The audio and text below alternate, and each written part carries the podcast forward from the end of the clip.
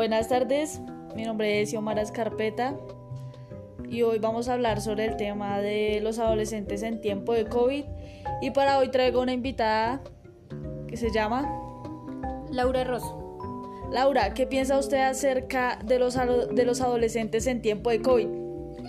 Pues yo pienso que los jóvenes se han acostumbrado mucho a estar en la casa, dependiendo de que les envían los trabajos eh, por el computador, entonces ellos se levantan tarde, ya no tienen como la misma rutina de estar en el colegio, de levantarse temprano, ir al colegio, luego llegar a hacer tareas. Entonces son como malos hábitos que se están sembrando en los adolescentes.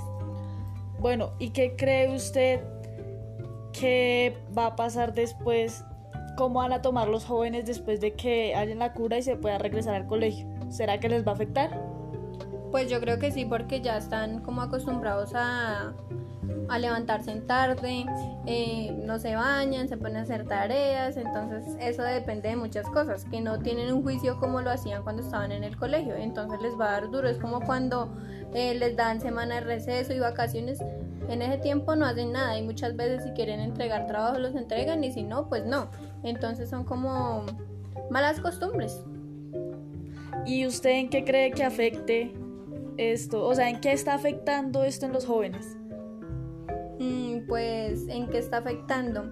Creería como que se dañan las costumbres que tenían desde pequeños que, que era pues tenían conciencia de que tenían que madrugar, ir a estudiar y hacer su tarea, sus tareas diariamente. En cambio ahora pues eh, mandan las tareas, no sé, semanal o mensualmente, entonces ya se pierde como la rutina y la costumbre de estar haciendo las cosas como deberían ser.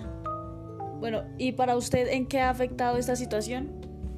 Eh, pues para mí, gracias a Dios pues no nos ha pasado nada, pero pues de todas maneras... Em, en cuestión del trabajo ha afectado bastante.